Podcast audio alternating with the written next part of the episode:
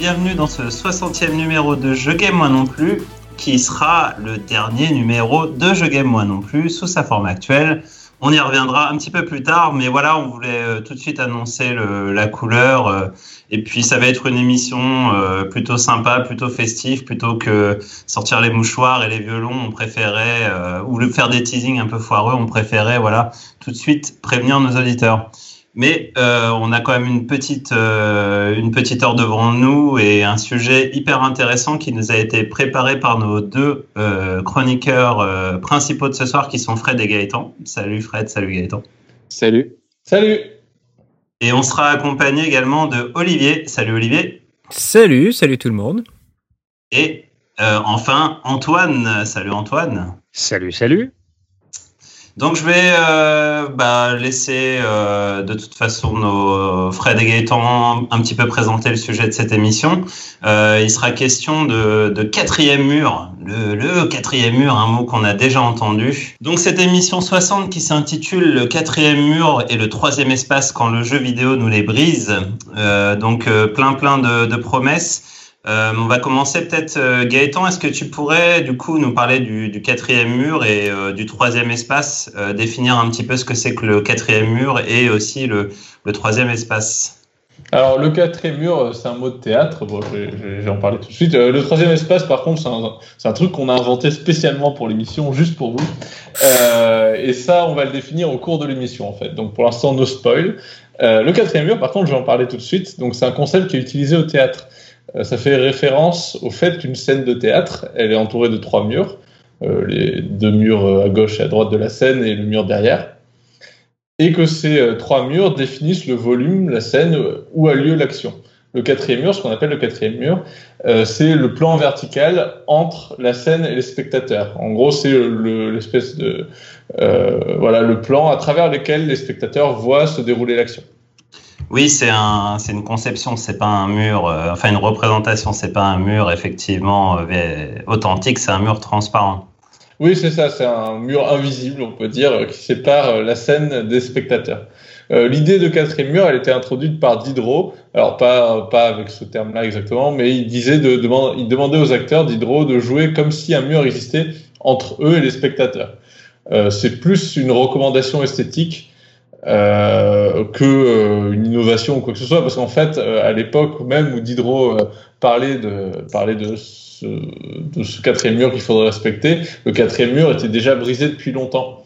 Dans les, vous avez probablement étudié au lycée les, les pièces de Molière ou de Shakespeare, qui sont antérieures à Diderot. Et, euh, et notamment, les, les acteurs dans ces pièces font ce qu'on appelle des apartés. Donc, les apartés, c'est quand l'acteur, il se parle censément à lui-même, mais en fait, il parle au public, euh, soit pour commenter une situation, soit pour dire ce qu'il pense, et surtout pour faire marrer, en fait. Comme dans Parker Euh, Lewis, pour euh, avoir une référence un peu plus populaire. Oui, voilà. C'est bien Parker Lewis. Euh, donc, en fait, ce, ce que je veux dire, c'est que même quand on a théorisé le quatrième mur, euh, il existait déjà dans le théâtre un ensemble de techniques euh, qui avaient conscience de ce quatrième mur et qui le brisaient allègrement pour s'adresser aux spectateurs. Sachant que le théâtre, ben, c'est un spectacle vivant, comme on dit aujourd'hui, c'est-à-dire qu'il y a un public, euh, il y a des gens sur la scène, il y a un public à côté de la scène, donc autant en profiter. Et, euh, en fait, cette histoire de quatrième mur, c'est, enfin, on va dire, de communication entre la scène et le spectateur, c'est pas nouveau du tout. On peut déjà considérer que le, le chœur au théâtre antique, euh, qui étaient donc des gens qui chantaient, il me semble, je ne veux pas dire trop de bêtises, hein, je suis pas spécialiste en théâtre antique, mais il me semble que c'était des gens qui euh, chantaient des trucs pendant les pièces, et le but de ce chœur, c'était de commenter l'action et de dire aux spectateurs ce qu'ils étaient censés penser. C'était un peu l'avis officiel de la cité. Donc voilà, euh, ce que je voulais dire, c'est que euh, ce concept de quatrième mur, bah, c'est Diderot qui l'a un peu théorisé, mais il existait déjà et il y avait déjà, euh, enfin, il était déjà brisé av- avant même qu'on en parle. Quoi. Ouais, c'était une théorisation un peu à, à posteriori, quoi. Euh, oui, oui, voilà.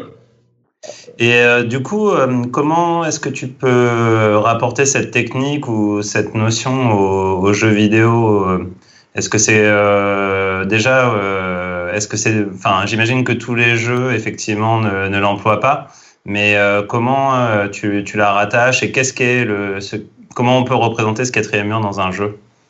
Bah, je pense que dans, dans un jeu vidéo, euh, on va on va avoir un, on va dire on va avoir un peu la même fonction qu'au théâtre, c'est-à-dire euh, on va parler de quatrième mur et de briser le quatrième mur quand le jeu va s'adresser directement au joueur et va sortir euh, de la diégèse, sortir de l'histoire racontée par le jeu euh, pour s'adresser aux joueurs. Après, euh, justement, ce qu'on va voir, c'est qu'il y a des techniques très très très très variées et et que euh, ces techniques peuvent être bah, parfois similaires à ce qu'on peut voir au cinéma, par exemple. Euh, euh bah, J'imagine que peut-être Antoine en parlera un peu.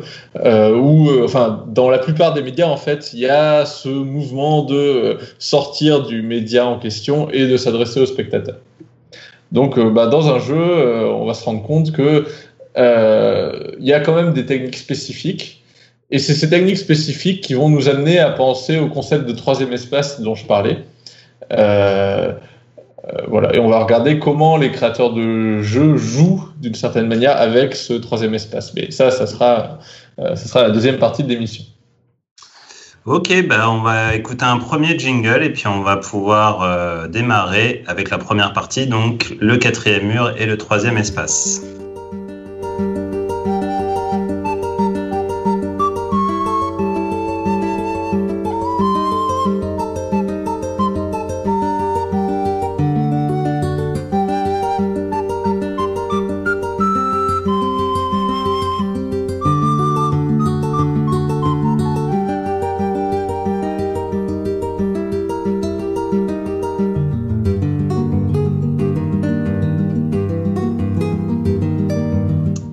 Première partie de ce numéro 60 de Je game moi non plus sur le quatrième mur.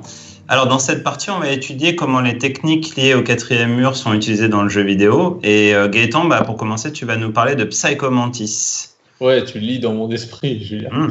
Euh, le cas de, de Psycho Mantis dans, dans, Metal Gear Solid, euh, c'est un exemple devenu tellement emblématique que, bah, que je vais vous spoiler. Alors, je vais même vous spoiler alors que j'ai jamais joué au jeu, hein, parce que euh, parce que voilà, c'est vachement emblématique. J'ai même pas besoin d'avoir joué au jeu pour savoir ce qui se passe. Quel escroc, euh, double escroc.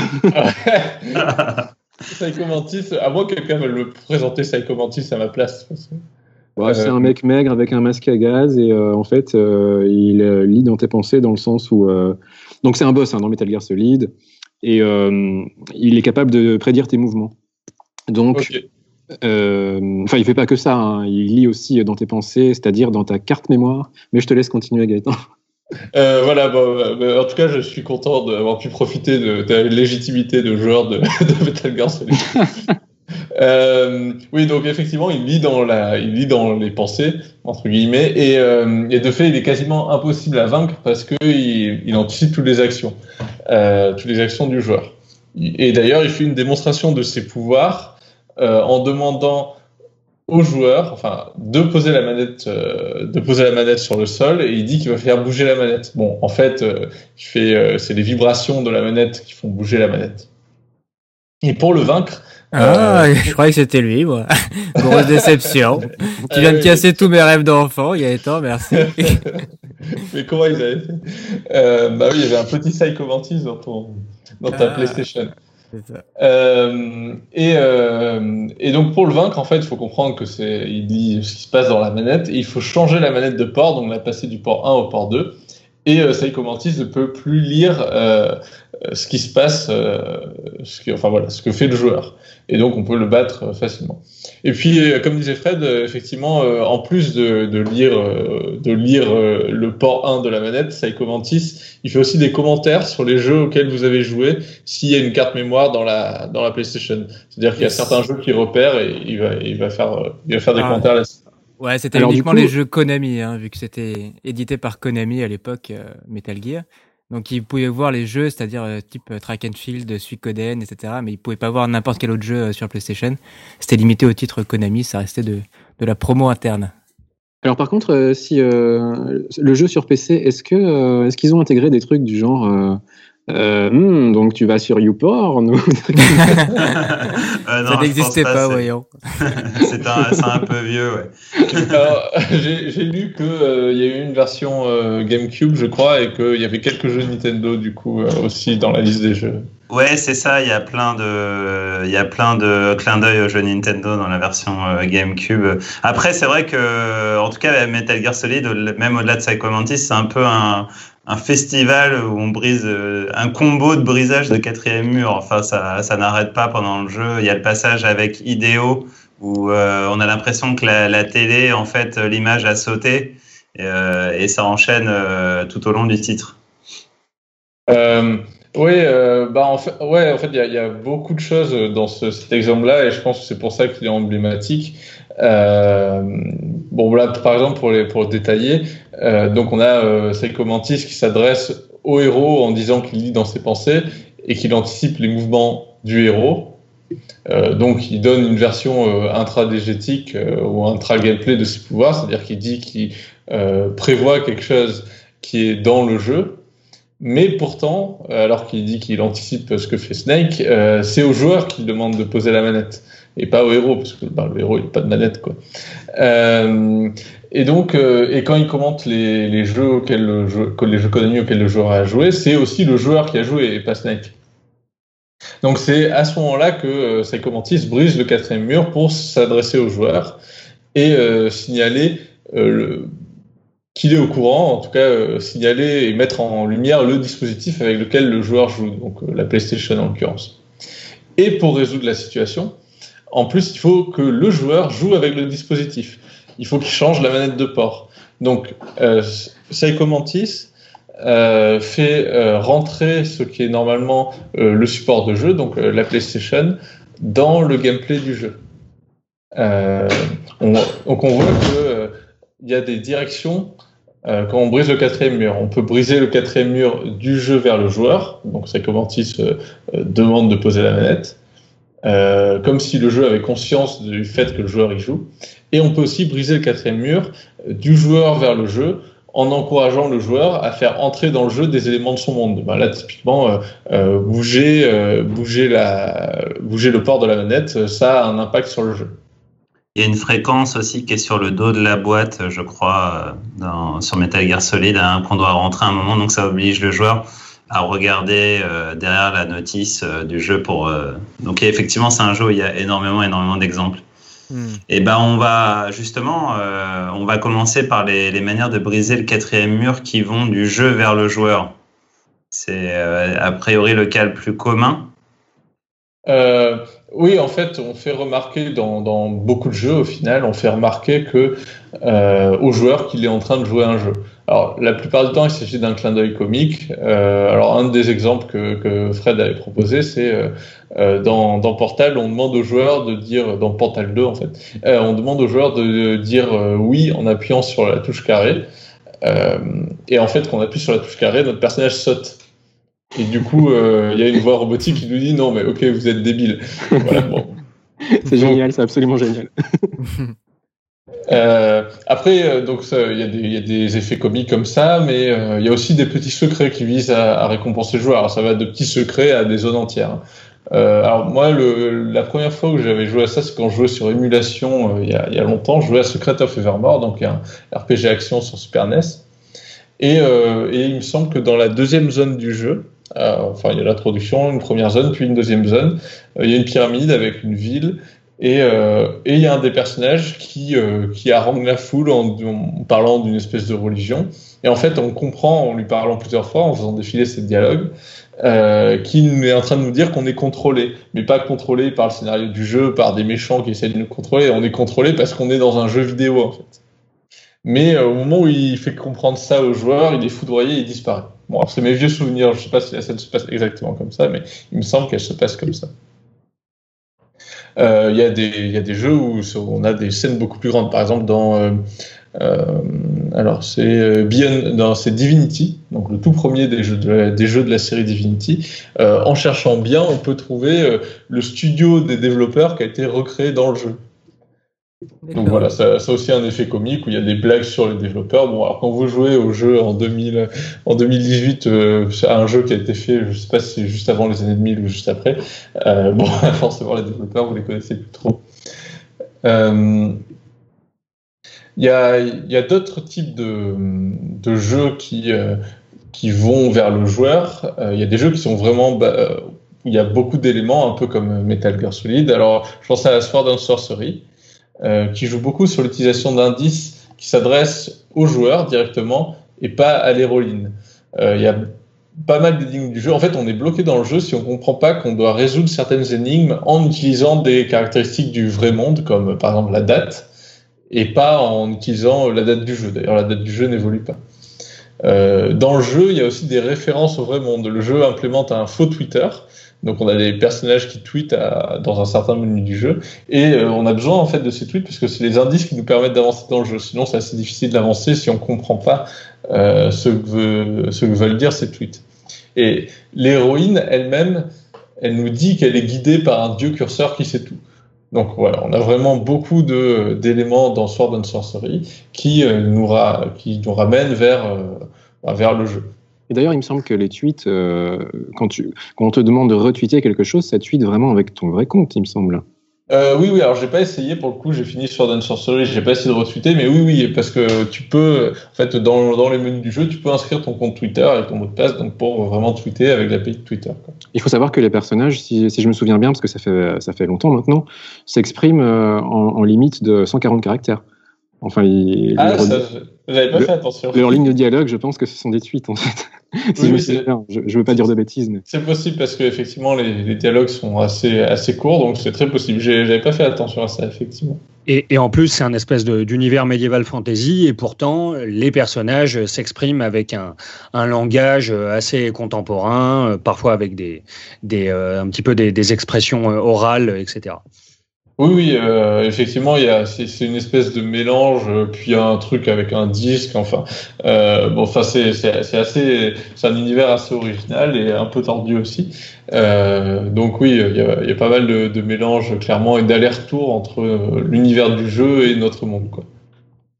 En tout cas, euh, un, un des, une des choses qu'on peut remarquer, euh, par rapport à ces techniques euh, de, de brisage du quatrième mur, je sais pas comment dire, euh, du, du, jeu vers le joueur, euh, c'est qu'elles interpellent le joueur, donc elles renforcent son implication dans le jeu, mais aussi en même temps elles nuisent à son immersion, c'est-à-dire que bah, le joueur va moins sentir le fait qu'il est en train de jouer un jeu qui a un monde cohérent et fermé et logique. Euh, le fait d'interpeller le joueur, ça a montré que ce monde est en fait une simulation. Alors, c'est je, pense une des raisons pour lesquelles euh, ces techniques, euh, ces utilisations réussies de, on va dire, de, manière de casser le quatrième mur, euh, sont utilisées souvent assez légèrement.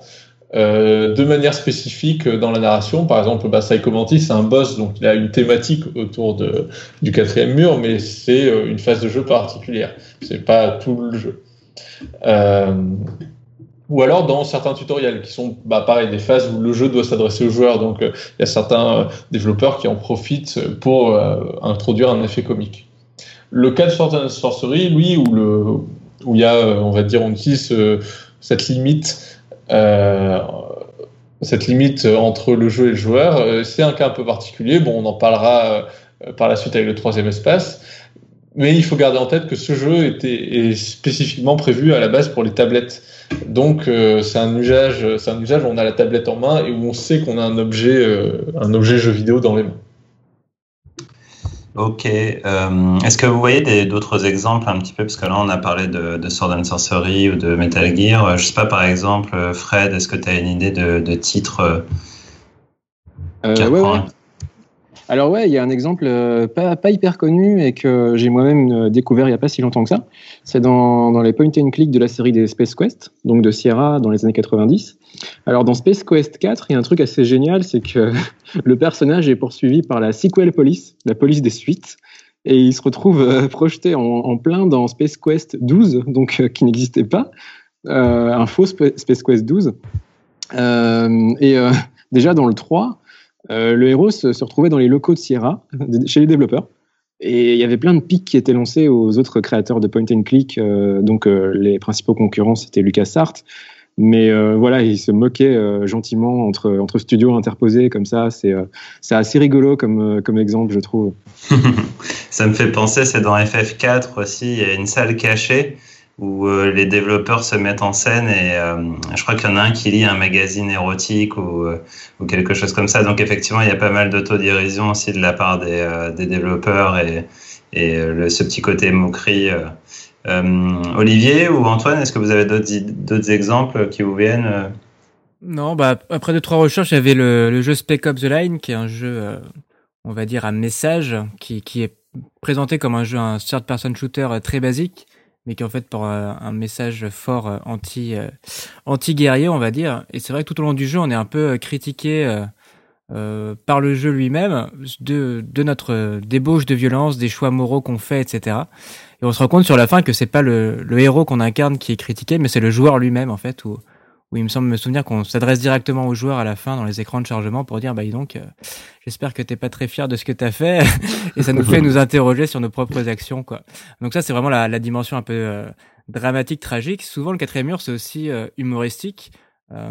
notamment, bah, le meilleur exemple au cinéma en ce moment, c'est Deadpool, où effectivement, bah là, c'est alors le comics à la base de Deadpool est, très était connu pour ça, c'est-à-dire que le, le, héros va s'adresser au, au, au, lecteur en sachant très bien qu'il est en train de lire une BD, donc euh, il va jouer sur tous les codes de la BD. Et au cinéma, c'était la même chose avec le film euh, le film Deadpool. Donc euh, il y a aussi cette vocation humoristique là. Et pour reprendre un autre exemple que tu citais plus haut, euh, il y avait le jeu donc les Simpsons sur iPad, auquel j'ai décroché d'ailleurs pour ceux qui suivent. j'ai joué pendant des années. exactement. Non mais ouais exactement. Au mois de janvier, j'ai arrêté. Je suis parti deux semaines sans internet. Et quand j'ai re-eu internet, bah, je me, j'ai désinstallé le jeu. T'en avais plus besoin, Olivier. Avais exactement, plus besoin. exactement. Avant de le relancer, et là, bah, je n'y ai plus joué depuis, et je suis très content. Mais euh, dans le jeu, euh, on incarne donc, euh, enfin, le, le but du jeu, c'est de créer la ville de Springfield et on interagit tout avec le doigt. Et, euh, et, souvent les personnages faisaient référence aux joueurs comme ah mais le doigt magique va faire ci, attention le doigt magique va se fâcher, le doigt magique a construit telle maison et en fait on était euh, partie intégrante du jeu, on, on, nous prenait un peu pour une espèce de dieu, euh, voilà donc ça m'a fait penser aussi à ça. Ok Antoine, est-ce que tu as un petit exemple Ouais, moi j'ai retrouvé un jeu auquel j'avais joué il y a il y a un certain nombre d'années qui anticipait sur Stanley Parable qui s'appelait euh, Loved d'Alexander Ossias qui était qui est gratuit qui est toujours disponible sur le net d'ailleurs où euh, ben de la même manière que dans Stanley Parable un narrateur euh, s'adresse au joueur au début il lui pose une question. Vous répondez à cette question lui il vous dit le contraire. En gros au début c'est un choix entre il vous demande si vous êtes un garçon ou une fille. Si vous répondez euh, une fille, il vous dit non, vous êtes un garçon, euh, et inversement. Euh, et donc tout au long du jeu, il va vous donner donc des, des, conseils. Si vous suivez ces conseils, vous mourrez. Et si vous désobéissez, il, vous, bah, il vous engueulera tout au long du jeu. Et vous pourrez accéder à une espèce de, de fin imbitable de ce, de ce petit jeu qui a dû sortir, donc qui est sorti en 2010, un an avant le début de, de, du projet Stanley Parable. Voilà. Plus hipster, tu meurs. c'est ça. C'est clair. Euh, en tout cas, bon, on a, on a pas mal d'exemples de ce, ce genre de, de jeu qui, qui, brise vraiment le quatrième mur. Mais euh, pour revenir à ce que tu disais au début, Gaëtan, on a, c'est un peu plus rare en fait d'avoir des jeux qui, euh, qui font entrer des éléments du monde de, du monde du joueur en fait. Euh, je sais pas si je l'ai bien formulé. Oui, oui, c'est ça. En fait, euh, il y a deux directions. Il y a le fait de euh, que le jeu s'adresse au joueur et il y a le fait de faire entrer des éléments du monde du joueur dans le jeu. Alors oui, c'est vrai que c'est plus rare, euh, mais il y a aussi des jeux qui sont très bien faits où c'est tellement commun qu'on s'en aperçoit même pas. Euh, bon, c'est un cas un peu particulier, donc j'ai plutôt commencé par euh, par ces derniers, par ce dernier cas où c'est très commun en fait, enfin des jeux où ça fait partie du jeu. Euh, voilà. Alors une des techniques qui est utilisée et qu'on retrouve en fait assez souvent, euh, surtout sur console, euh, c'est d'établir euh, dans le jeu une correspondance entre un objet du jeu et un objet du joueur. Alors je parle pas forcément de Spyro et des Skylanders, mais, euh, mais plutôt par exemple de Zelda Breath of the Wild, où euh, on intègre la manette du joueur euh, dans le jeu.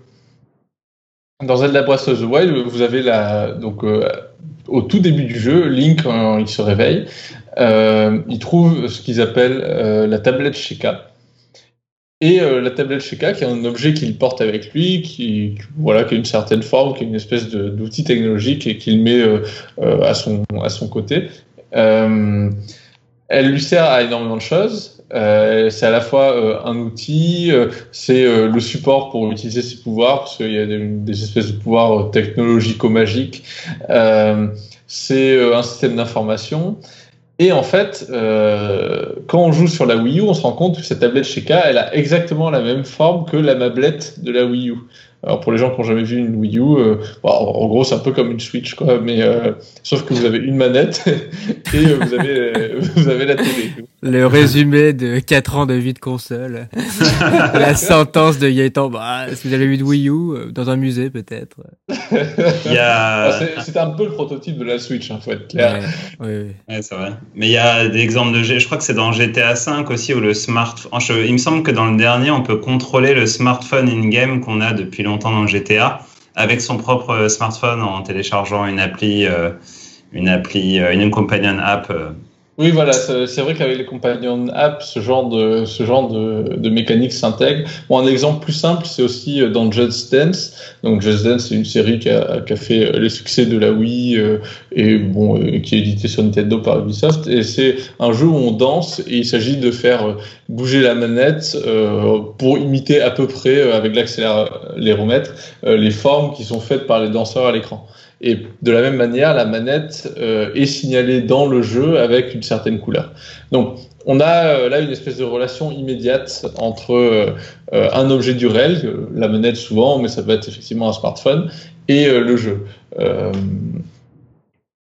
C'est quand même assez difficile de parler vraiment de briser le quatrième mur pour ces cas un peu limites. Ouais, disons que c'est euh, faire un petit trou dans le quatrième mur et y faire passer un fil. C'est, un peu. Disons que c'est, vrai que c'est assez fin, tellement fin qu'on le sent pas. Euh, mais il me semble que ça méritait d'être mentionné, et puis en plus j'en parler un peu plus tard. Euh, mais on va parler effectivement des cas plus bourrins. À l'inverse, ouais, t'as les, les, trucs un peu au bulldozer qui viennent défoncer le quatrième mur. Alors, plutôt dans, dans cette optique-là, est-ce que tu as des exemples ou alors, il y, y, en a assez peu, mais moi, un de ceux qui m'avait marqué, alors bon, c'est pareil, j'ai joué aux 10 premières minutes du jeu, donc je suis pas méga légitime, mais euh, il y a l'intro de Nomad Soul.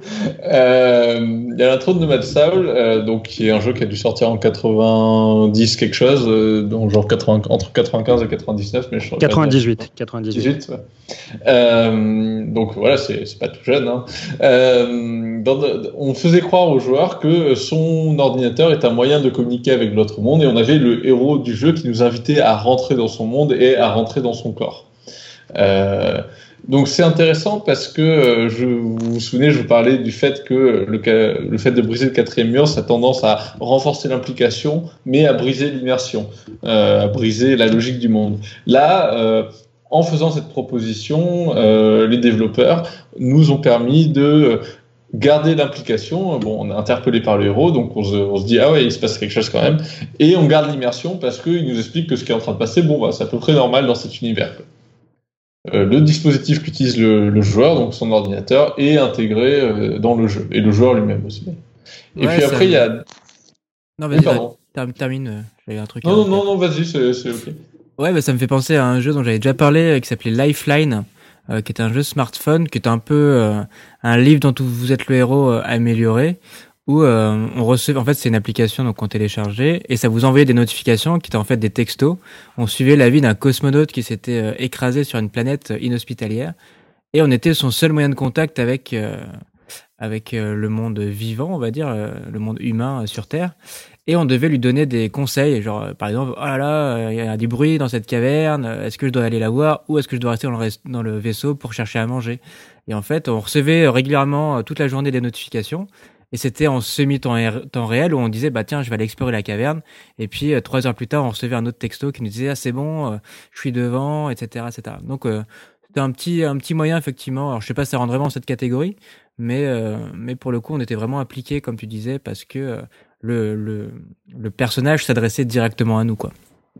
Euh, oui, oui, moi, il me semble que ça rentre tout à fait dans cette catégorie, dans le sens où euh, on intègre notre propre vie et notre temps réel euh, à nous joueurs dans le jeu. Dans le même hmm. genre, effectivement, il y a aussi, j'avais pas pensé en préparant l'émission, mais il y a aussi Enterre-moi mon amour, qui a eu pas mal de succès, en tout cas en France, hmm. qui est un jeu où on doit conseiller, alors il me semble qu'on doit conseiller sa femme qui est partie, qui est une immigrante syrienne, et nous, on est resté à la maison, et on doit bah, la conseiller pour qu'elle arrive en Europe. Quoi. Ouais, mais là, on incarne un personnage dans Enterre-moi mon amour. Oui, c'est vrai. On, on, incarne un personnage, donc on fait partie de la diégèse. Oui, oui, c'est vrai, effectivement. On n'est pas, on n'est pas censé être la, personne. Alors, j'ai un petit exemple, tant qu'on reste dans, les jeux smartphones. Euh, il y a le jeu qui s'appelle Heart at Hack, un jeu français. Euh, qui est un mix de puzzle game et de visual novel, on va dire ça comme ça. Et à un moment donné dans le jeu, euh, en fait, on, discute avec une certaine euh, liste de personnes, et il y a une de ces personnes qui se retrouve être une intelligence artificielle. Et donc, cette intelligence artificielle tombe amoureux du personnage qu'on incarne. Et à un moment donné, on, fait l'amour avec l'intelligence artificielle à l'aide du doigt. c'est une incursion du joueur finalement. Enfin, c'est une c'est une façon réaliste de faire, de faire l'amour avec une intelligence artificielle, en fait, parce que ça pourrait se passer comme ça en vrai. Euh, et, l'IA, du coup, euh, et, euh, réagit au, comment dire, au mouvement qu'on fait. Enfin, au mouvement qu'on fait, non, c'est pas aussi compliqué que ça, mais je veux dire, voilà, l'IA prend du plaisir avec, avec notre doigt, quoi. Euh, oui, bah, c'est, oui, vachement intéressant parce qu'effectivement, on peut, en plus, on peut se dire, euh, comme, comme, tu dis, ça pourrait exister comme ça. Euh, on peut imaginer que dans un futur pas si lointain, on pourra avoir des, des rapports similaires avec avec des IA. et bah, d'ailleurs, on en avait parlé aussi quand on a préparé l'émission. Alors moi, je m'y connais pas trop, mais il y a les alternate reality games qui ont été une proposition bah, beaucoup par Eric Viennot en France. Euh, est-ce que tu peux en parler, Fred? Tu avais un peu plus suivi euh, oui, moi j'ai joué assez longuement à deux de ces jeux-là, qui sont In Memoriam et, euh, le deuxième c'était Alt Minds. Donc In Memoriam c'est un jeu vidéo sur PC, donc on a une galette, un CD-ROM ou un DVD, je ne sais plus, mais il se trouve que c'est un jeu qui est présenté comme étant un, disque qu'a envoyé un serial killer euh, à la police. Et, et la police, disons que le jeu ce serait un petit peu la diffusion de cette galette auprès des joueurs, genre aidez-nous s'il vous plaît, on essaie de résoudre une enquête. Euh, donc, qu'est-ce qu'on doit faire en lançant le jeu? On doit euh, créer euh, un compte mail par l'intermédiaire duquel des vraies personnes engagées pour le jeu nous envoient des mails, mais pas seulement. On a aussi des, mails scriptés. Mais le plus intéressant, bien sûr, c'est que l'enquête en elle-même, ce sont des épreuves proposées par le serial killer. Et ces épreuves, pour les résoudre, eh bien, on doit non seulement faire appel à nos propres connaissances quand ce sont des énigmes de, je sais pas, de culture générale ou alors de, des puzzles à résoudre, mais aussi euh, fouiller sur Internet. Parce que sur Internet avait été créé, je pense, une centaine de faux sites à l'époque, qui sont peut-être même encore en ligne, et il y avait une espèce de, frontière floue entre le réel euh, et, la fiction, pour le coup, parce que euh, il fallait à la fois se servir des vraies choses. Donc, si on nous demande de, d'utiliser la mythologie grecque, euh, ben, ce sera réel hein, pour euh, résoudre une énigme. Mais en revanche, si on nous demande d'aller, euh, tiens, chercher c'est quoi le tel laboratoire pharmaceutique qui est responsable de tel scandale ou de telle expérience interdite ou que sais-je, ben là, ça va être un faux site. Donc, on ne sait plus exactement où on est quand on voit ça. Est-ce qu'on est dans le réel à jouer un jeu de société? Est-ce que est-ce c'est la fiction qui s'intègre dans le jeu? Je, Là, pour le coup, je serais incapable de dire si c'est le réel qui s'intègre dans le jeu ou l'inverse. Euh, je ne sais pas quel avis tu as là-dessus. Euh, bon, je, pense que c'est un. Enfin, en tout cas, ce qui me semble, c'est que c'est effectivement un cas où il y a une partie du réel qui va s'intégrer dans le jeu, mais, mais effectivement, c'est euh, un jeu qui va beaucoup plus loin. Et, c'est là, et c'est là justement qu'on va commencer à parler de troisième espace, mais, mais on va en parler un peu plus tard. En tout cas, c'est un, exemple hyper intéressant parce qu'il il y a des, des va-et-vient constants entre le réel et l'irréel et la fiction, pardon. Euh, et, c'est quelque chose qui avait été poussé à son paroxysme dans l'autre jeu, qui était Altminds. Donc Altminds, c'était un jeu pour tablette euh, qui avait été produit par Orange, mais toujours euh, sous la houlette d'Éric Viennot, donc un créateur français. Altminds était une, un mélange entre une série télé et un alternate reality game comme In Memoriam, c'est-à-dire que euh, la temporalité du jeu était hebdomadaire, donc pendant un, une semaine à chaque fois, tous les joueurs ensemble étaient engagés dans, dans, cette enquête et on leur envoyait des indices petit à petit. C'est le même principe, hein, c'est une enquête à résoudre. Et sauf qu'à la fin de chaque semaine, il y avait une petite, euh, une petite vidéo euh, tournée avec de vrais acteurs euh, qui, euh, qui faisaient le point un petit peu sur ce qui s'est passé cette semaine-ci, euh, sur euh, qui a été le meilleur joueur de la semaine et tout ça. Et donc il y avait une histoire parallèle comme ça qui se déroulait, qui s'est déroulée, je pense, sur huit semaines ou quelque chose comme ça, ou un peu plus, je ne me rappelle plus, mais c'était l'étape supérieure. Mais après, c'est un jeu qui n'a pas vraiment décollé. Normalement, il devait y avoir une deuxième saison dans laquelle, et là l'idée était géniale, euh, dans laquelle le vainqueur de la première saison aurait été un personnage dans la seconde. Euh, ça, ça, aurait été absolument génial. Malheureusement, ça, si je me souviens bien, c'était ça. Hein, mais malheureusement, ça n'a pas, pas été le cas. Euh, à croire que finalement, les liens entre le enfin le, le, briser le quatrième mur, est-ce que c'est vraiment une recette si efficace? Je ne sais pas. Bah, écoute, on va essayer de, poursuivre un petit peu la réflexion. Si je reviens un peu au déroulé de l'émission pour résumer, on a vu qu'on pouvait utiliser le quatrième mur pour renforcer l'implication du joueur au détriment de l'immersion. Et on a vu deux manières euh, principales de briser le quatrième mur. C'est soit on va du coup du dispositif au joueur, soit on intègre, on intègre le monde du joueur dans le dispositif. A priori, c'est c'est les seules euh, alternatives possibles. Euh, oui, effectivement, si on pense en termes de quatrième mur, euh, bah, on peut briser le quatrième mur que dans un sens. Il y a un mur, on, soit on fonce dessus d'un côté, soit on fonce dessus de l'autre. Et, euh, et c'est pour ça que justement cette typologie et cette manière de, de parler euh, nous a pas paru très, enfin en tout cas pas paru suffisante euh, quand on a préparé l'émission. Il y a des cas, on en a parlé où bah, Là, par exemple, Fred, il parlait de Half-Minds euh, ou, des ARG. Euh, moi, je parlais de, la question de l'intégration de la mablette Wii U dans Breath of the Wild. Euh, c'est des cas où on n'enfonce pas le mur à un seul moment, euh, mais où euh, il y a un jeu qui se fait autour du quatrième mur sur toute la longueur du jeu. et pas et pas comme dans Metal Gear Solid où c'est à certains moments du jeu très spécifique.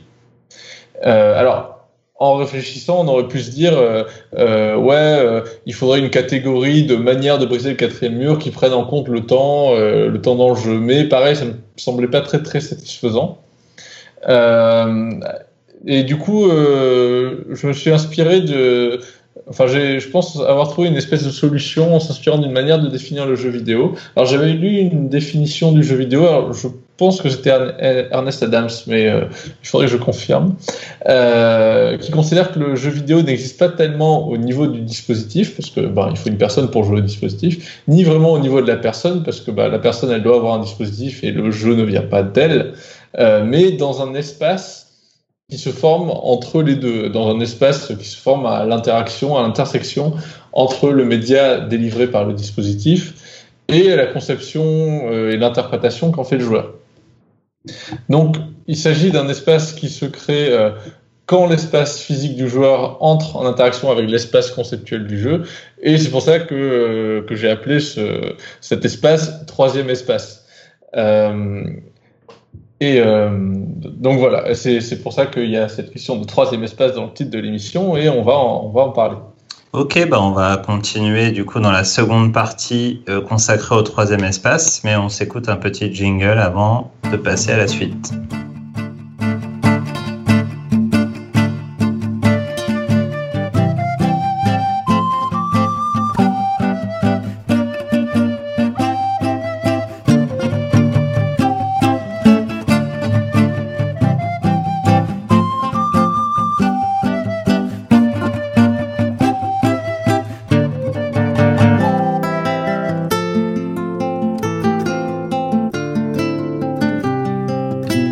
Précédente partie, on a vu que certains cas où le quatrième mur est brisé ne semblent pas se réduire à un aller simple du jeu vers le joueur ou du monde physique du joueur vers le jeu. Et donc Gaëtan, tu as parlé du concept de troisième espace euh, pour aider à analyser ce qui se passe dans ces cas un petit peu plus limites ou problématiques. Euh, oui, la thèse que je veux soutenir, c'est que euh, plutôt qu'un mur, qu'un plan invisible, comme disait Diderot, euh, un truc qu'il faudrait imaginer entre la scène et les spectateurs, donc plutôt qu'un quatrième mur qu'on traverserait dans un sens ou dans un autre, il y aurait un espace à la frontière du jeu et du joueur, dans lequel se déroule le jeu, et, et à l'intérieur duquel le créateur du jeu peut jouer. En fait, il a plutôt qu'un mur et qu'une frontière, il y a plus un espace avec des choses qui sont plus du côté du joueur, des choses qui sont plus du côté du jeu. Et, euh, et euh, le créateur du jeu peut jouer à l'intérieur de cet espace, euh, se rapprocher du joueur, s'éloigner, etc. Euh, donc ce concept de troisième espace, c'est une espèce de généralisation du concept de quatrième mur, dans le sens où euh, un espace, c'est la généralisation, l'ajout d'une dimension à un plan en maths. Et euh, alors, ce que je veux montrer, c'est que ce concept de troisième espace, il est intéressant. En tout cas, et, pour montrer qu'il est intéressant, il faudrait que déjà, euh, ils reprennent ce qui marchait bien euh, dans ce qu'on a parlé, dans ce dont on a parlé dans la première partie, euh, que euh, on peut modéliser grâce à cette notion de troisième espace des trucs qu'on modélisait grâce à la notion de quatrième mur. Alors du coup, j'ai commencé par interpréter les cas dont on a déjà parlé. Euh, on a parlé de manières de briser le quatrième mur qui vont du jeu au joueur ou du joueur au jeu. L'interprétation en termes de, troisième espace, d'espace, elle est plutôt simple dans ce cas-là. Euh, il s'agit de cas où on traverse une fois le troisième espace dans un sens. Euh, on a une traversée de, ce troisième espace du jeu vers le joueur, du joueur vers le jeu. par exemple, quand on débranche la manette et que ça a un effet sur Mantis qui ne peut, sur Psychomantis, qui ne peut plus euh, lire nos inputs de joueurs, eh ben on prend un élément qui est situé du côté du joueur de l'espace, donc la manette, on, la débranche, on lui donne un équivalent dans le jeu, euh, ben, Mantis ne peut plus lire les pensées. Et vice-versa, quand on rappelle au joueur qu'il est en train de jouer à un jeu vidéo, on prend un élément ou un événement du jeu et on le transporte dans le contexte physique du joueur. Alors maintenant, euh, ce qu'il ce faut... J'ai parlé aussi de la, de la mablette en Breath of the Wild. Alors, l'interprétation en termes de troisième espace, euh, je disais que c'est un, une espèce de petit trou percé dans le quatrième mur. Alors, en termes d'espace, ça serait, c'est plus intéressant à analyser. En fait, ce qui se passe, c'est que quand on trouve la, quand on trouve dans le jeu la tablette Sheka, on, a, on crée un lien entre la mablette que tient le joueur et, euh, le, et la tablette Sheka que tient le personnage dans le jeu. Donc euh, plutôt qu'un lien, on pourrait même parler d'un pont. Euh, et ce pont, c'est un pont dans le troisième espace, en fait. C'est un pont entre le joueur et le jeu, et ce pont est conservé pendant tout le jeu. Enfin, en tout cas, bon, je suis pas allé jusqu'au bout du jeu, mais pendant toute la bonne moitié du jeu auquel j'ai joué, on garde ce lien, on garde ce pont. Et euh, ben, même s'il arrivait, euh, je sais pas, à la fin du jeu peut-être, que ce pont soit détruit, il s'agirait d'un événement qui serait à la fois présent euh, dans l'espace du jeu, mais aussi présent dans le joueur. un événement qui serait intéressant et dans l'espace du joueur et dans l'espace du jeu. Il y a un mec de Nintendo qui vient chez toi et il pète ta tablette. Oui, c'est ce que j'allais dire, la manette explose à la fin du jeu. Non, mais plus, réalistement, je pensais que par exemple, les boutons pourraient cesser de fonctionner ou les directions s'inverser. Enfin, c'est des choses qu'on a vues dans des jeux. Donc là, avec cette notion de, troisième espace, en fait, tu réinterprètes un peu les, cas dont on a déjà parlé depuis le début de l'émission, mais est-ce que ça nous amène à étudier de nouveaux cas? Alors ouais, je pense que euh, ce troisième espace, ça nous permet d'interpréter des cas dont on se disait ou dont on te dirait qu'ils sont euh, à la limite de briser le quatrième mur, mais qu'ils le font pas vraiment. Enfin, c'est des cas où c'est difficile de parler de quatrième mur et où pourtant il y a une espèce d'interaction entre le jeu et le joueur. Euh, penser les choses en termes de troisième espace permet de penser que le créateur de jeu peut jouer à la frontière du média et du joueur euh, qu'il a un espace de jeu, euh, dans le sens où il a un espace de liberté. Euh, il peut jouer avec l'immersion et l'implication du joueur beaucoup plus librement que quand il se contente de percer de manière bourrine euh, ce qu'on estime être un quatrième mur. Euh, je vais prendre un exemple que qu'on n'a pas évoqué depuis longtemps dans l'émission, puisque je crois que la dernière émission à laquelle j'ai participé, j'en ai pas parlé. Euh, bon, ce jeu, bah, c'est Dark Souls. Il faut bien en parler pour la dernière émission. Ah. Donc c'est un petit jeu de, de jeu Game Moi non plus finalement. Voilà, c'est un petit jeu pas très connu sorti en 2009. C'est euh, quoi déjà? Et On a un chevalier et euh, en 2011. Euh, en 2011. 2011 Ah pardon. J'étais trop impatient. euh, on, est un chevalier et on se bat dans un univers euh, euh, assez, assez hostile, on peut dire. Et deux caractéristiques très importantes du premier Dark Souls, c'est un, peu perdu, je trouve, dans la suite, mais dans le premier, il y a une narration qui est strictement indirecte. Alors bon, je vous renvoie à l'émission sur, sur les narrations indirectes qu'on a faites. Euh, et l'absence d'explication quant aux objectifs du joueur et même quant à sa présence ici. Un des sentiments que j'ai eu en jouant au jeu, c'est que le contexte qu'on me donnait, un monde d'humains maudits qui se transforment en morts-vivants et qui finissent par devenir fous et violents à force, bah, en fait, ils sont, des morts-vivants, quand ils meurent, ils renaissent. Et donc, à force de mourir et de renaître, ils deviennent fous. Euh, et ce contexte-là, où on perçoit, on va dire, les autres morts-vivants du jeu comme ces fous, devient petit à petit mon contexte à moi, mon espace de pensée en tant que joueur. Parce que quand je jouais, je suis mort tellement de fois dans Dark Souls et j'ai recommencé tellement de fois les mêmes niveaux que je me comportais de plus en plus comme euh, une espèce de, de bourrin violent qui taillait son chemin à, coups d'épée, au point où j'en arrivais, euh, en étant allé assez loin dans le jeu, j'en arrivais à tuer tout un tas de créatures innocentes qui ne m'attaquaient même pas, qui montraient qu'elles avaient peur de moi. Alors je pense à, par exemple, il y avait des, des, des personnages, euh, des villageois euh, en haillons qui étaient en train de prier euh, une espèce de trésor qu'ils avaient tout en bas d'un village. Et moi, je suis arrivé, je les ai tous butés, j'ai pris le truc devant lequel ils priaient, alors qu'ils m'ont pas attaqué, quoi. Quel monstre Ouais, ou pareil, à un moment, on monte en haut d'une tour, et puis et, et, puis, enfin, d'un château. Bon, dans ce château, il y avait des, des blocs qui tombaient, des, des, des roues, des blocs de pierre, en fait, des, comment dire, des sphères de pierre qui roulaient. Et qu'on arrive en haut du château, euh, si on a un arc, on a la possibilité de tuer le géant qui nous balance des, des blocs de pierre. Et je l'ai fait. Mais après, je me suis dit, mais en fait, euh, ce géant, moi j'étais arrivé en haut du château, il me faisait plus de mal, pourquoi je l'ai tué? J'avais plus tellement de raisons de, de le faire. En plus, par vengeance, bien sûr. Voilà, mais justement par vengeance. Et, euh, et ce monde qui m'était présenté comme un monde de euh, zombies euh, euh, méchants et fous, et que moi j'étais le seul humain au milieu de ce monde de zombies méchants, en fait je me suis retrouvé exactement dans le même état, à force de mourir, exactement comme c'est raconté dans le jeu, que ces zombies méchants et fous. je suis progressivement et très finement, à force de jouer, devenu l'égal des ennemis du jeu que au début j'estimais fou et violent et indigne d'humanité. Euh, et, l'endroit où ça m'a le plus marqué, c'est euh, pour le boss final. Alors, je vais pas trop spoiler, mais il garde un certain lieu pour m'empêcher de commettre, si on interprète le scénario, la folie qui fait perdurer ce cycle de, mort. Euh, et d'une certaine manière, lui qui garde ce lieu et qui veut m'empêcher, qui a encore un objectif, qui, qui a réfléchi à la situation, qui veut m'empêcher de faire quelque chose, il a plus d'humanité et de santé mentale que moi qui suis mort 30 fois en essayant de le buter et qui à chaque fois est re, à chaque fois est né à nouveau et qui à chaque fois est reparti euh, de manière extrêmement violente pour le taper alors que lui il ne fait qu'attendre là et qu'il ne m'a jamais attaqué. Euh, ce que je veux dire c'est que euh, ce cas de Dark Souls euh, il y a une espèce de dans ce dans le cas de Dark Souls il y a une espèce de quatrième mur mental qui a été brisé c'est-à-dire que le, la situation racontée au joueur est devenue la situation du joueur euh, sans qu'on sache à quel moment vraiment le quatrième mur est brisé.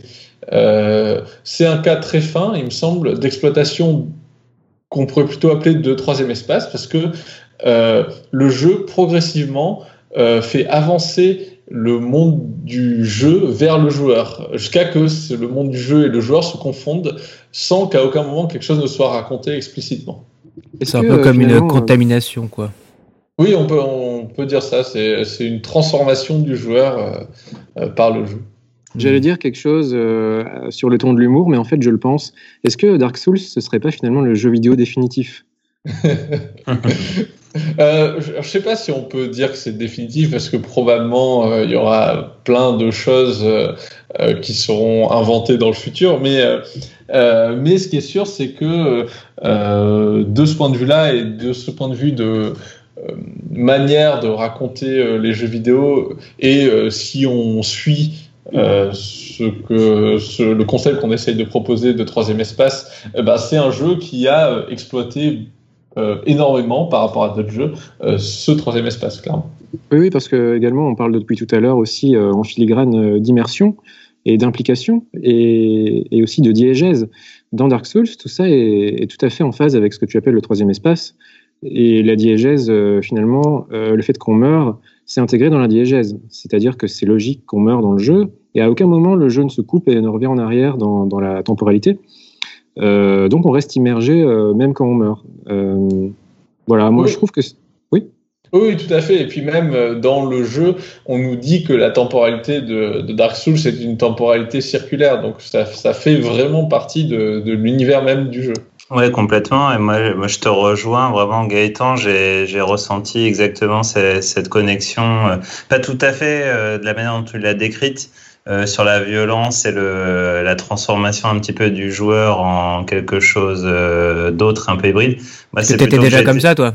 J'étais déjà comme ça. Ouais, non, c'est plutôt que j'ai joué à Dark Souls. Le jeu m'a complètement aspiré euh, et vampirisé. Et je crois qu'il y a une journée, j'ai dû y jouer euh, peut-être 16 heures d'affilée, tellement j'étais euh, j'étais complètement happé par le, par le jeu. Moi, j'ai joué 26 heures sur une journée.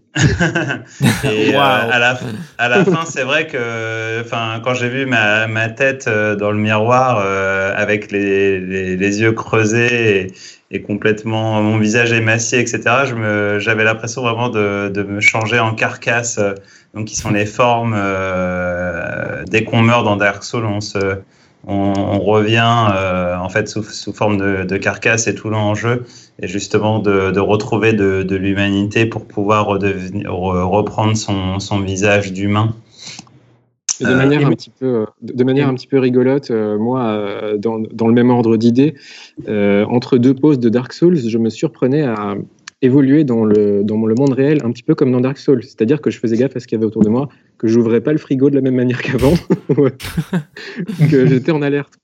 Le frigo allait attaquer. Antoine, tu voulais intervenir? Même, même, si, euh, même si de toute façon on ne devient pas euh, fou, euh, justement, à cause de Dark Souls, ça intervient aussi comme une menace. Il y a un personnage à un moment qui nous le dit faites attention de ne pas devenir. Alors je sais pas, je sais plus comment ils le traduisent en français. Moi, je crois que j'ai fait que, que le truc en anglais. En anglais, c'était hollow, donc de, de devenir. carcasse. oui, c'est carcasse, c'est ça. Ok. Donc dans tous les cas, on a, euh, cette menace, cette espèce d'épée de Damoclès au-dessus de nos têtes et cette espèce de risque de devenir fou euh, comme Gaëtan et Julien. et euh, oui, oui, alors bon, après on parle Dark Souls et c'est sûr que c'est un grand jeu, Fred. mais mais il y a un autre exemple qui a été soufflé par, par Julien, c'est le cas des FPS où le héros se confond euh, en même temps avec nous en tant que joueurs. Alors il y a les Bioshock qui font ça très bien.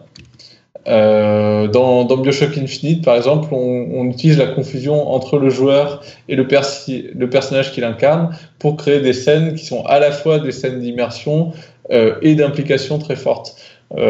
Par exemple, la scène du baptême au début du jeu est très impressionnante de ce point de vue-là. On rentre dans le monde en même temps qu'on rentre dans le jeu d'une certaine manière. Le jeu cherche à faire coïncider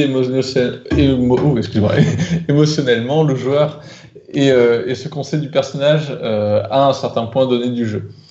Et, euh, et que ce soit dans le premier Bioshock ou dans le dernier Bioshock, il y a des scènes de révélation sur la fin, alors que je vais pas, je vais pas, que je vais pas révéler, mais on se rend compte que on a parcouru un certain chemin dans ce troisième espace. Euh, c'est pour ça que euh, plutôt que de parler de quatrième mur brisé, euh, je préfère parler d'une trajectoire et qui peut être faite d'aller-retour aussi, comme le disait Fred avec les avec les alternate reality games, de trajectoire dans le troisième espace. Ça me semble plus intéressant comme manière de penser les choses. Est-ce que vous avez d'autres exemples en tête? Pas forcément d'ailleurs euh, tirés de jeux vidéo. Moi, je pensais en littérature, il y a un procédé assez rare qui est celui de la narration à la deuxième personne. Donc en fait, le, texte s'adresse directement au, lecteur en disant tu ou vous. ça dépend du choix de l'auteur. Et euh, effectivement, il y a, y a, un peu cette ambiguïté permanente parce qu'évidemment, le tu est également diégétique et euh, en même temps, on a toujours l'impression d'être. Euh, c'est un peu, c'est vrai que c'est un, un, processus euh, qu'on pourrait ranger dans la catégorie des brutaux, des, des bulldozers, des marteaux-piqueurs pour défoncer le mur.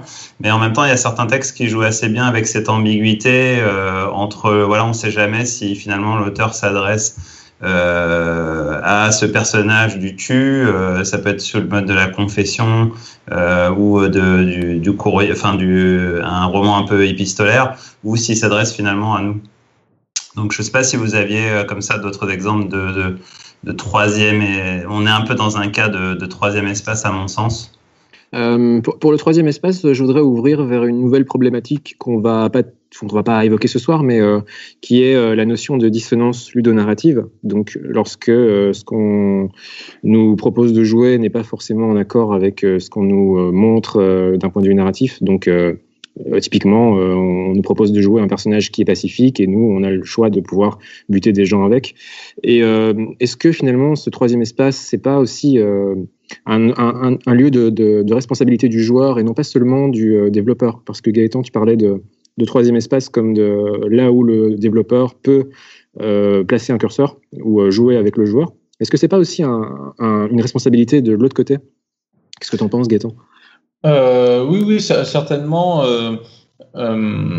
Certainement, enfin, quand on ouvre cet espace, cet espace, comment dire, s'identifie de plus en plus avec l'espace de jeu du joueur. Alors là où enfin, il me semble qu'il y a certains jeux qui vont effectivement permettre aux joueurs euh, d'exercer une forme de responsabilité, et euh, mais que la manière de prévoir le game design aujourd'hui euh, fait que souvent on contrôle quand même vachement l'expérience du joueur et que c'est pas évident qu'il y ait des jeux où on a réellement une forme de liberté euh, euh qui en tout cas donne lieu à, euh, à une forme de narration. bon, il y a évidemment tous les jeux les jeux procéduraux, mais justement les jeux procéduraux, la plupart du temps, n'ont pas forcément de, de narration. Euh, le cas de la dissonance ludonarrative, bon, ça, c'est un truc dont il faudra parler un jour, mais euh, c'est, euh, il me semble qu'en effet, c'est une certaine, c'est une forme de mauvaise utilisation du troisième espace. C'est, c'est euh, là, on a parlé de, on a parlé de, des bonnes utilisations du troisième espace, et euh, c'est un cas où il y a effectivement une contradiction entre euh, les éléments qu'on offre aux joueurs euh, pour pour naviguer dans, dans, cet espace et les éléments mis à disposition par les développeurs. Quand, quand, je parlais de, de jeu du développeur, c'est vrai que je parlais plutôt dans les cas où il y avait une forme de contrainte, c'est-à-dire souvent les cas narratifs en fait, où le joueur est pendant un certain temps spectateur. Euh, mais c'est vrai que euh, c'est une espace, c'est un espace qui peut être partagé, c'est-à-dire que où le où le développeur met certains éléments et donne aux joueurs la possibilité de se balader dedans. Euh, mais aujourd'hui, c'est assez peu fait hein, globalement. Parce mmh. Au final, même dans Dark Souls, par exemple, c'est pas vraiment fait. Dans Dark Souls, l'expérience est pensée d'une certaine manière et euh, il y a ce rapprochement petit à petit des, de l'espace du joueur et du jeu, mais mais on peut pas faire autre chose que soit rester au même endroit, soit aller dans la direction prévue par les développeurs. Mmh. En tout cas, le troisième espace, c'est une notion super intéressante et c'est presque, presque un synonyme du jeu vidéo finalement. Le, troisième espace, c'est ça, c'est le jeu qui se crée entre le dispositif et nous. Oui, oui, de toute façon, euh, enfin, comme s'inspirer d'une certaine définition du jeu vidéo, euh, je pense que euh, ça, ça peut avoir tendance à se, à se confondre. Après, bon, moi, je parlais spécifiquement du, comment dire, du, des percées, en fait, des percées. Ouais, ouais voilà, des, des, des, des, canaux de communication qui se créent. Il y a, il y a quand même beaucoup d'autres éléments dans un jeu vidéo. et je suis pas certain qu'on puisse tout modéliser de cette manière-là, mais mais voilà, c'était surtout pour parler de cette, oui, effectivement de cette communication entre euh, joueurs et jeux. Olivier, Antoine, est-ce que vous aviez euh, des idées, euh, quelque chose à ajouter euh, sur la notion? Ça me rappelle un peu le, le, projet Milo de Kinect au tout début. Où, cette présentation, je ne sais pas si vous vous rappelez, de Peter Molineux. Et non pas où... le projet Milou. Et non pas bien joué Milo. où c'était en fait une simulation je sais pas trop comment le définir, mais c'était un petit enfant qui vivait dans la, dans la télé. Et dans la démo, on pouvait interagir, c'est-à-dire qu'on pouvait dessiner quelque chose, le montrer à la caméra, et puis on voyait l'enfant qui attrapait la feuille qu'on lui tendait. il l'attrapait et ça intégrait le jeu vidéo, euh, si tant est que c'est un jeu vidéo, parce que le, projet n'a jamais vraiment vu le jour. Mais euh, voilà, je trouvais ça intéressant que le, le jeu déborde un peu dans notre vie et que notre vie à nous déborde un petit peu dans le jeu, cette espèce de, mm de porosité. Euh, de, voilà, je pense que ça m'a fait penser à ça. C'était probablement euh, une escroquerie d'ailleurs. Hein. On n'a jamais trop su, mais euh, si, venant de Molino, c'est étonnant. si ça fonctionnait ou non, ça a toujours été flou. Il y avait un article. Il y avait, le jeu Scribble, mais il y avait, le jeu Scribblenauts aussi. le jeu Scribblenauts, bah là, pour le coup, c'est juste écrire des choses qui se matérialisaient dans le jeu. Euh, oui, mais ça restait des, des, choses qui viennent de notre tête et pas de notre univers. Oui, après, c'est sûr que c'était scripté, quoi. Ça, ça l'est toujours. Euh, oui, pas dessiner n'importe quoi, évidemment. Non. Je me dis que Siri, finalement, est une réalisation de, de Milo, parce qu'on peut lui demander de nous raconter des blagues ou, ou tous ces dispositifs euh, qu'on a maintenant, enfin, si on, on, en fait le choix à la maison.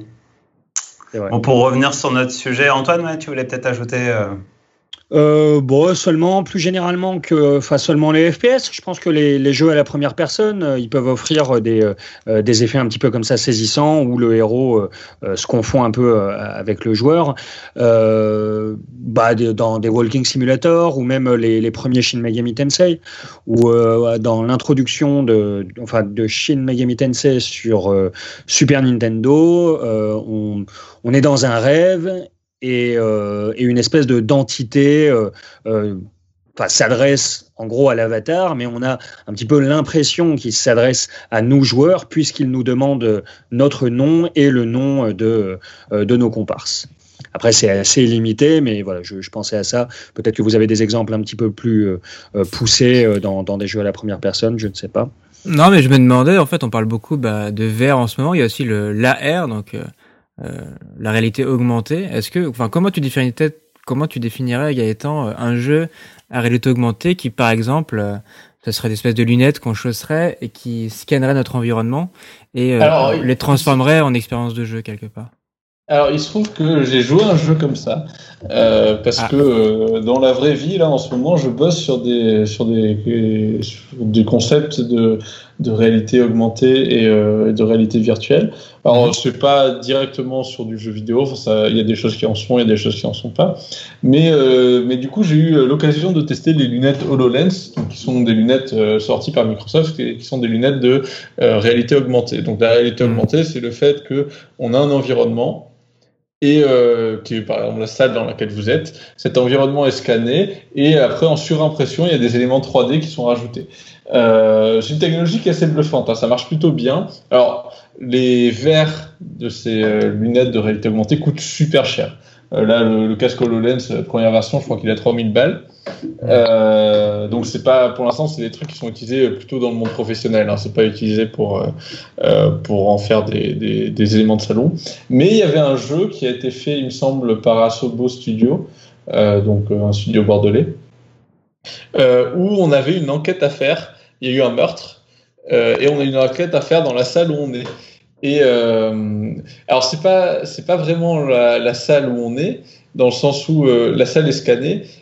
Et euh, sur cette salle, le jeu dit qu'il va projeter la salle où a eu lieu le crime. Donc vous vous baladez vous voyez par terre la projection du, du cadavre et vous devez chercher des indices. Donc il y a différents éléments qui ont été rajoutés dans votre salle. Vous devez chercher des indices, vous les mettez sur les murs, vous contactez le, vous contactez le PC. Et il y a une scène qui m'a vraiment, alors je suis pas allé jusqu'au bout du jeu, euh, mais il y a une scène qui m'a vraiment marqué, c'est que juste après avoir récolté les premiers indices, euh, le, la personne qui guide l'enquête euh, dit bon bah je vais vous mettre en contact avec euh, euh la psychologue, euh, le, le, chef de la police scientifique, enfin avec six ou sept personnes.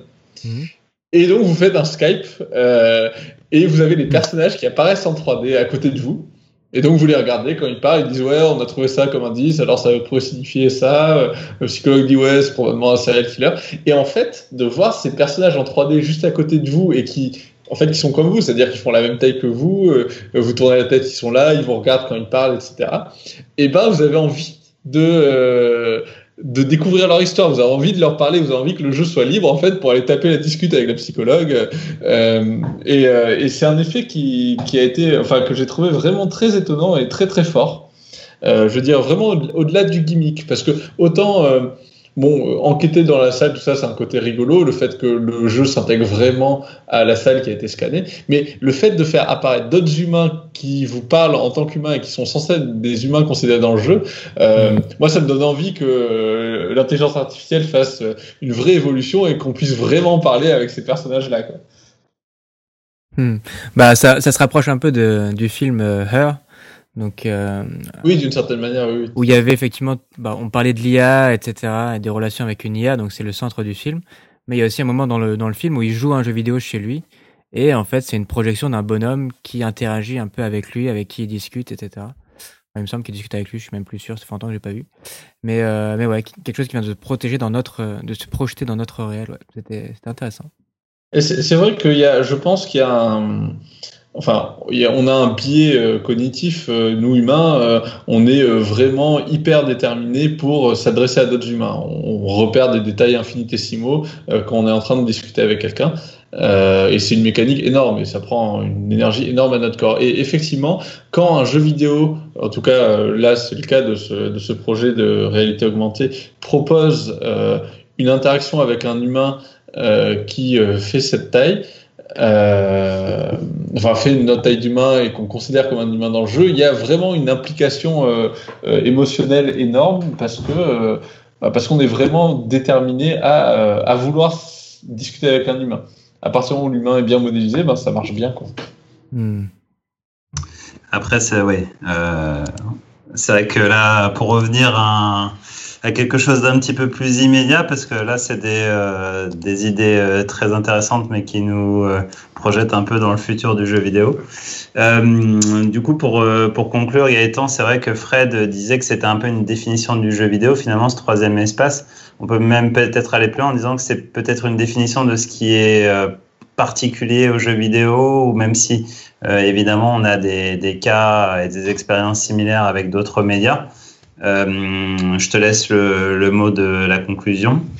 Euh, disons que euh, je, pense que plutôt que d'être particulier au jeu vidéo, je pense que le jeu vidéo, en commençant à explorer ou en explorant ce concept, ce que nous on a appelé troisième espace, je ne sais pas si d'autres gens ont un autre nom pour ce concept-là, progresse et va vers une forme de maturité. Euh, c'est qui est la maturité qui est déjà atteinte dans beaucoup d'autres médias où en gros euh, un média euh, commence à être assez mûr quand il est capable d'utiliser ses propres contraintes et sa propre matérialité en tant que média pour aller plus loin dans ce qu'il raconte.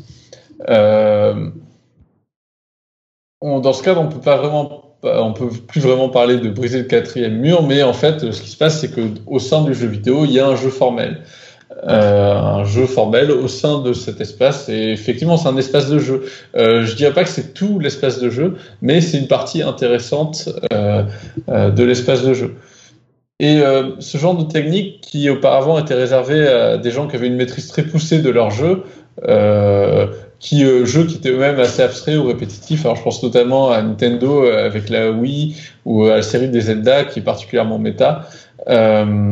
Bon, c'est, il y a déjà des gens qui, il y a longtemps, allaient assez loin, euh, les gens Nintendo. Euh, mais ces dernières années, ce qui est intéressant, c'est que les indés et des productions plus, capitalistiques et plus, grosses ont cherché à exploiter aussi ce troisième espace. donc, bon, on n'a pas parlé, mais par exemple, la série des Deus Ex euh, est allée dans une certaine direction dans, dans ces jeux, même s'ils sont pas allés au bout de ce qu'ils avaient pu prévoir. Euh, donc voilà, c'est une direction d'exploration du jeu vidéo qui est intéressante. Après, je voudrais juste, euh, s'il y a des développeurs qui nous, écoutent, appeler à un peu de prudence. Il y a beaucoup de médias qui, en allant vers un discours méta, euh, se sont enfermés dans un discours méta. Et euh, on finit par faire des, je sais pas, des films qui ne parlent que des films, du théâtre qui ne parle que du théâtre, ou de la littérature qui ne parle que de la littérature. Et on finit par, euh, au lieu d'utiliser euh, ces méthodes euh, propres aux médias pour raconter des choses, on finit par plus rien raconter et se sont contentés de faire une espèce euh, d'onanisme interne à ce aux médias. Voilà. Alors bon, ça, marche parce qu'il y a tout un tas de gens qui se sont socialement organisés en groupe autour de tel ou tel média et que l'argent circule en cercle, mais mais euh, ça devient plus, très, intéressant. J'espère que le jeu vidéo n'arrivera pas à ce, moment-là. C'est tout ce qu'on lui souhaite. Bon bah merci Gaëtan pour ce sujet hyper intéressant et qu'on voilà on aura peut-être l'occasion de, redévelopper ou de retravailler euh, dans 15 ans euh, quand on aura des jeux euh, du turfu peut-être ce sera l'occasion de revenir dessus. On écoute un autre jingle, un dernier jingle et ce sera le dernier également à quoi vous jouez?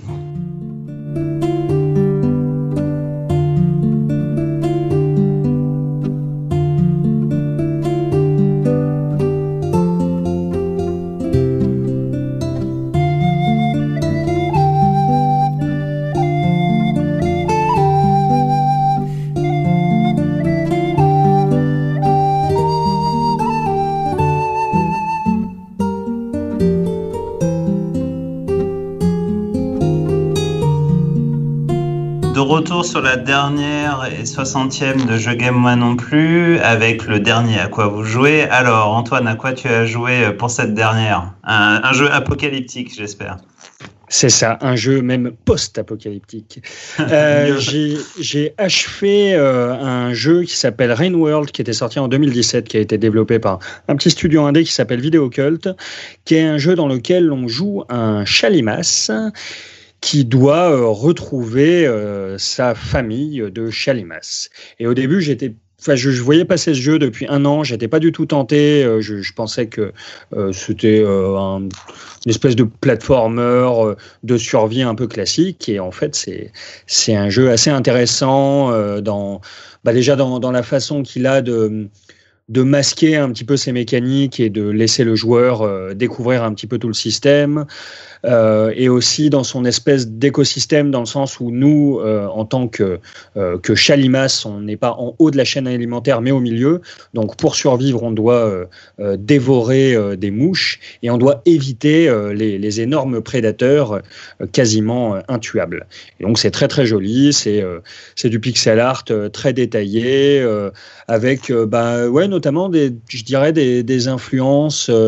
J'ai cru voir du, du blâme euh, dans, sur certains écrans, et donc un petit peu du, hmm. du Giger, etc. Donc c'est plutôt pas mal. voilà. Fred, a... Fred, t'as déjà vendu le jeu à Fred. t'as prononcé le mot, le mot magique, le sésame. Olivier, à quoi tu as joué euh, ces derniers temps? Eh ben, j'ai jamais eu autant de jeux aujourd'hui euh, dans ma dans ma ludothèque. J'ai jamais eu autant de choix. Euh, et pourtant, euh, ces derniers temps, j'ai fait que jouer à Dragon Ball Z. Donc, euh, j'en avais déjà parlé. Et eh oui, oui, oui, j'ai vraiment été euh, happé par ce jeu auquel je joue très régulièrement. Donc, j'ai déjà vanté les mérites dans la dernière émission. Et là, je me suis vraiment pris au, au jeu en ligne avec d'autres joueurs et à cette fameuse dernière revanche ou cette envie de, de gagner, de battre l'autre, euh, de se, de se surpasser. Et en fait, on est vraiment dans l'arcane, dans l'incarnation de Goku. Euh, je vis mon expérience Dragon Ball Z dans le sens où, où je m'entraîne régulièrement pour devenir de plus en plus fort et battre mes ennemis. Donc euh, c'est complètement, c'est complètement méta. C'est c'est totalement troisième espace. c'est complètement un troisième espace. Je, je suis sans Goku. Est-ce que, est-ce que t'es plutôt Goku, Vegeta ou Krillin? Euh, pourquoi tu mets Krillin dans, le, dans l'équation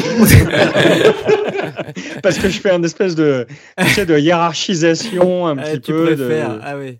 Euh, non, écoute, j'ai toujours été fan de, de Sangohan contre Cell. Ça reste euh, ma période préférée. Euh, Est-ce que bah, tu fais des pompes le matin pour t'entraîner euh, Pas encore de pompes sur un doigt. Comme... Avec, la, gravité, la, gravité x 100. Non, mais véritable question, ma véritable question, c'était est-ce que t'es le meilleur, est-ce que t'es le l'éternel second, ou est-ce que t'es nul? Euh, je suis pas... Ah ouais, je suis pas nul, je suis pas le meilleur. Euh, je suis un peu euh, entre les deux, on va dire. C'est Piccolo. Je suis un espèce de Yamcha. Non, pas Yamcha. non, pas Yamcha, Piccolo. Piccolo. S'il vous plaît. Ah, Yamcha est complètement craqué apparemment dans, dans le jeu. ah oui. Ouais, pas tant. Enfin, ah du coup, je me suis vraiment penché dans cet univers. Je regarde beaucoup de vidéos de pro gamers, je regarde des tournois. Enfin, je suis vraiment tombé dedans. Je m'étais dit, ouais, jamais je, j'investirais du temps dans un jeu de combat, j'ai plus l'âge, etc. Et, au final, euh, si souvent je, lance une partie, je me dis allez, je fais un petit, une petite partie et j'y joue deux, trois, quatre heures d'affilée euh, et ça me fait même un petit peu peur. Donc, euh, donc voilà, c'est c'est un excellent jeu. Et puis depuis, il y a eu des nouveaux personnages qui, sont sortis. Il y a eu le DLC avec les musiques. Alors même si la plupart des musiques sont des génériques, donc pas top, mais il y en a quand même deux, trois qui sont les vraies musiques de, du dessin animé. Donc là, c'est un vrai, c'est un vrai kiff. Ils écouté. Ah ouais, merci. Euh, je regrette pas mes 115 euros. mais même Dragon Ball, on pensait qu'on n'avait plus l'âge et finalement c'est un miracle. Euh, tout le monde redevient complètement fan de Dragon Ball.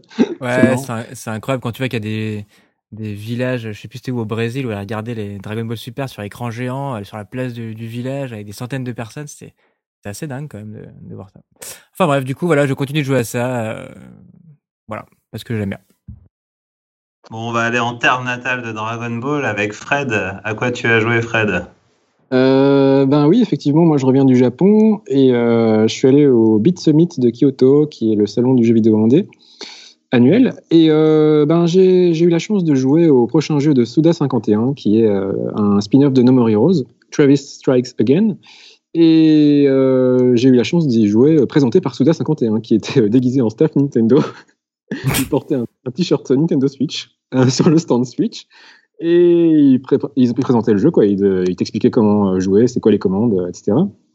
Donc j'y ai joué et c'est un jeu en fait qui euh, romanticise, je sais pas comment dire, le, jeu vidéo indé. Donc il y a plein de il y a plein de références au jeu vidéo indé en, en termes en, règle générale et par exemple ben, le personnage principal Travis portait dans la démo que j'ai joué un t-shirt Hyper Light Drifter. Donc, euh, il y, a plein de, déclarations d'amour comme ça au, jeu indé. Et euh, ben, Travis Strikes Again, ça va être une collection de, mini-jeux d'après ce que j'ai cru comprendre. Et euh, celui auquel j'ai joué, c'était un beat démol vu d'en haut. plutôt sympa d'ailleurs, meilleur que le vrai No More Heroes, c'est ça qui était rigolo.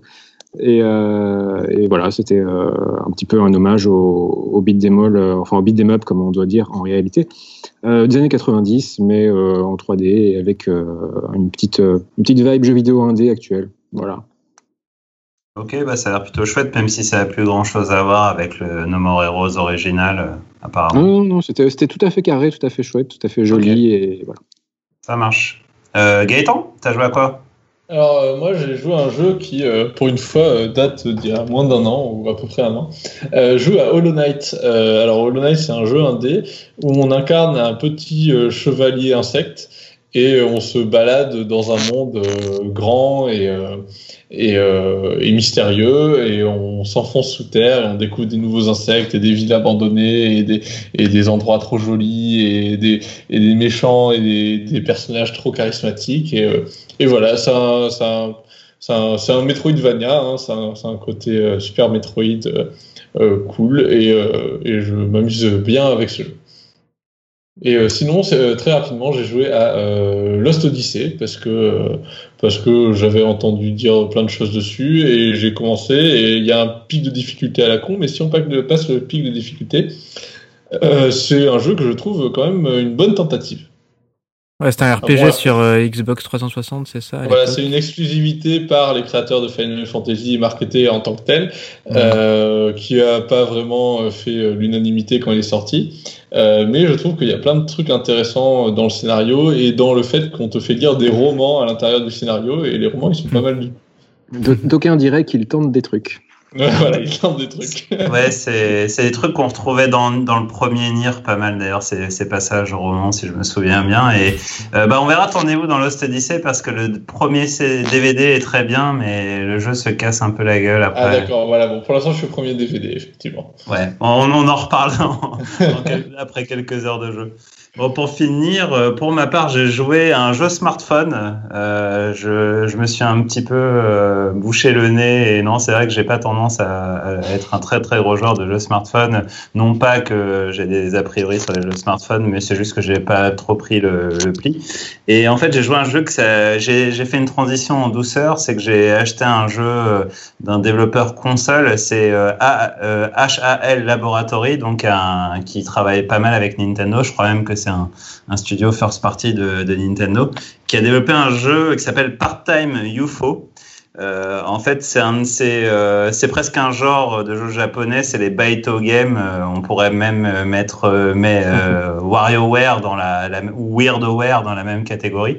c'est une série de mini-jeux bizarres dans des environnements assez bizarres. Et là, on incarne un, un petit bonhomme, les UFO Catchers. C'est donc c'est au Japon, c'est ces jeux avec des pinces où on peut remporter des lots comme des je sais pas des peluches ou des trucs comme ça. Et là, en fait, le principe c'est qu'on doit aider des gens un peu partout euh, sur la planète à remplir des missions. Alors ça peut être par exemple aider un fermier à remplir, à mettre ses, euh, ses vaches et son foin dans, euh, dans son dans son camion, euh, aider des espèces de, de samouraïs bodybuildés à construire un temple. Enfin, c'est ça, la, la, la, la direction, la, la, DA et les environnements sont complètement what the fuck.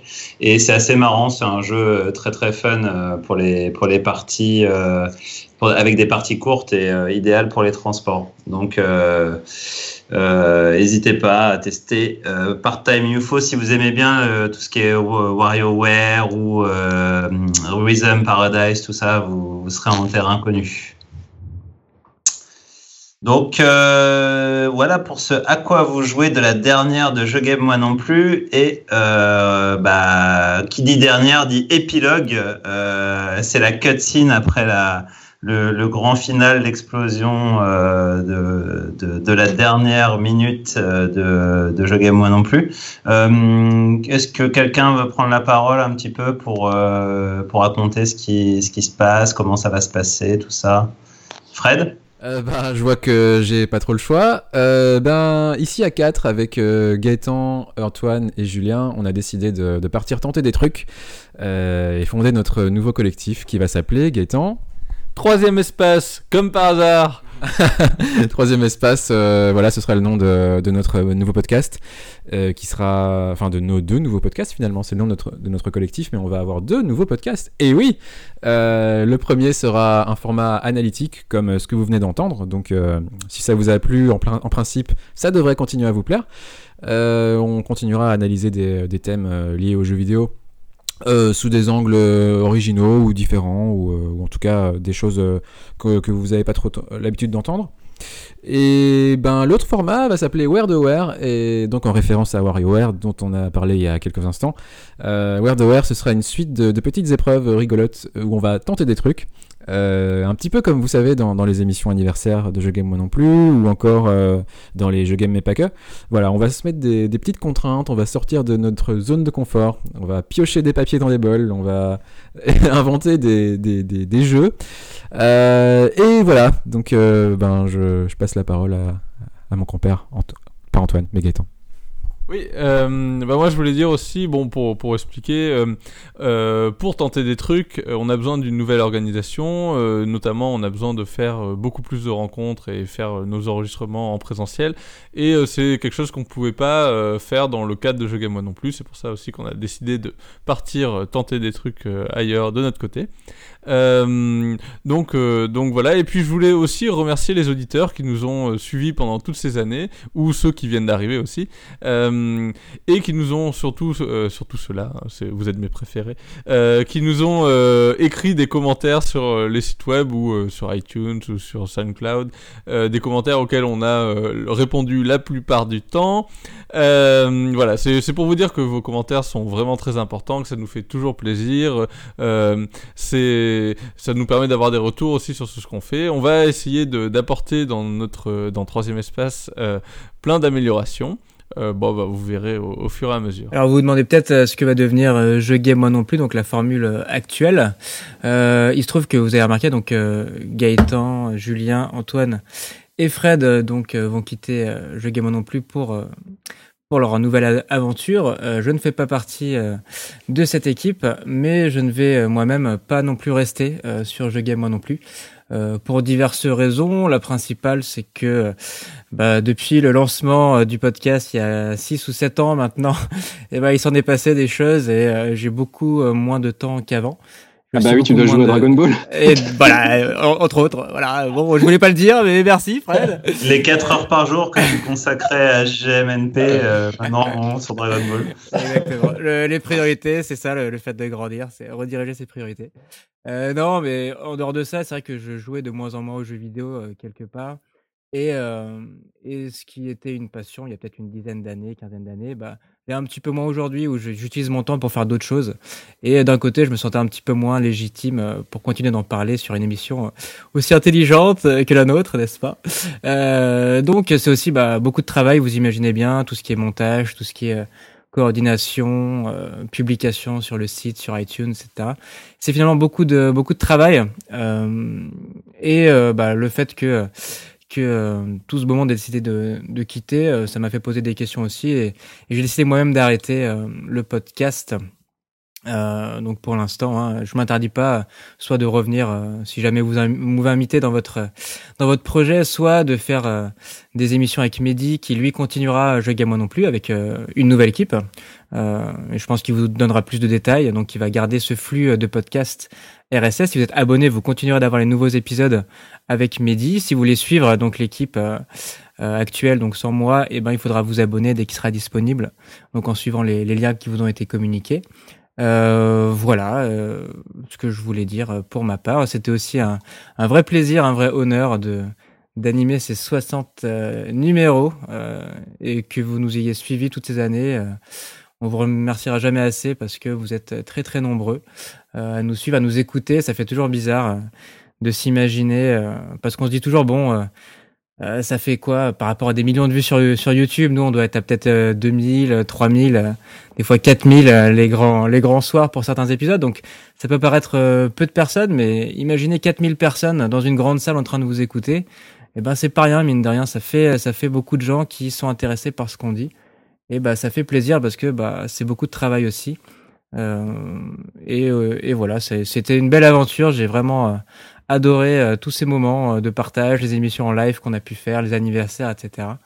Donc euh, voilà, c'était super. Merci à tous et au revoir. On va essayer de faire des émissions plus courtes, puisque les émissions de Jeu Game Moi non plus duraient minimum une heure et demie. Alors là, on va tenter de faire maximum une heure et quart. Information non contractuelle. Voilà.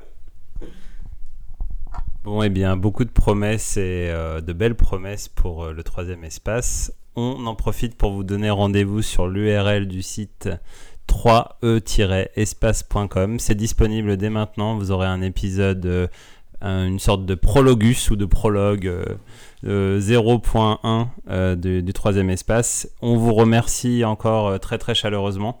Euh, que ce soit euh, bah, tous les auditeurs qui nous ont accompagnés toutes ces années et aussi euh, beaucoup de remerciements à toute l'équipe et à tous ceux qui ont participé pardon, à Je Game Moi non plus sous sa première forme avant la, transformation en deuxième Super Saiyan et voilà on va tenter des trucs tenter plein de trucs avec vous. On se quitte sur un ultime générique euh, mais le problème, c'est que personne n'a choisi de générique. Qui a choisi le générique ce soir? Bonne question, je crois qu'on s'est même pas concerté. Allez, allez, allez, je veux bien parce que euh, c'est moi qui ai choisi le tout premier du, du premier numéro. Ah, la boucle est euh, donc, euh, la boucle sera bouclée. Euh, désolé Gaëtan, sauf si t'avais un truc de prévu ou, ou pas? Non, non, non, pas du tout. je, je, suis très content que ce soit toi. Formidable. donc la toute première musique que j'avais choisie, c'était c'était Assassin's Creed 2, Ezio's Family, qui est un morceau magnifique. une autre chanson que j'adorais, c'était un morceau qui a été choisi par Gaëtan qui s'appelait Baba Yetu, donc de Civilization 4. Euh, aussi une musique formidable. Et du coup, j'ai choisi un peu de de, euh, de rendre hommage à ce compositeur qui s'appelle Christopher Tin, euh, qui a aussi fait le thème de Civilisation 6, donc le dernier en date, et qui, même s'il n'est pas aussi bien que Baba Yetu, s'en approche quand même énormément et, euh, et il a tout ce qu'on aime dans ce genre de, de grande envolée euh, lyrique de musique. Euh, donc ça s'appelle Sogno di Volare. Euh, voilà, c'est de l'italien, je pense. Euh, donc, de Christopher Tin pour Civilisation 6. Eh, eh bien, salut. Salut, et n'oubliez pas de tenter des trucs, et à très vite. À très bientôt. Merci tout le monde. Ciao. Ciao. Ciao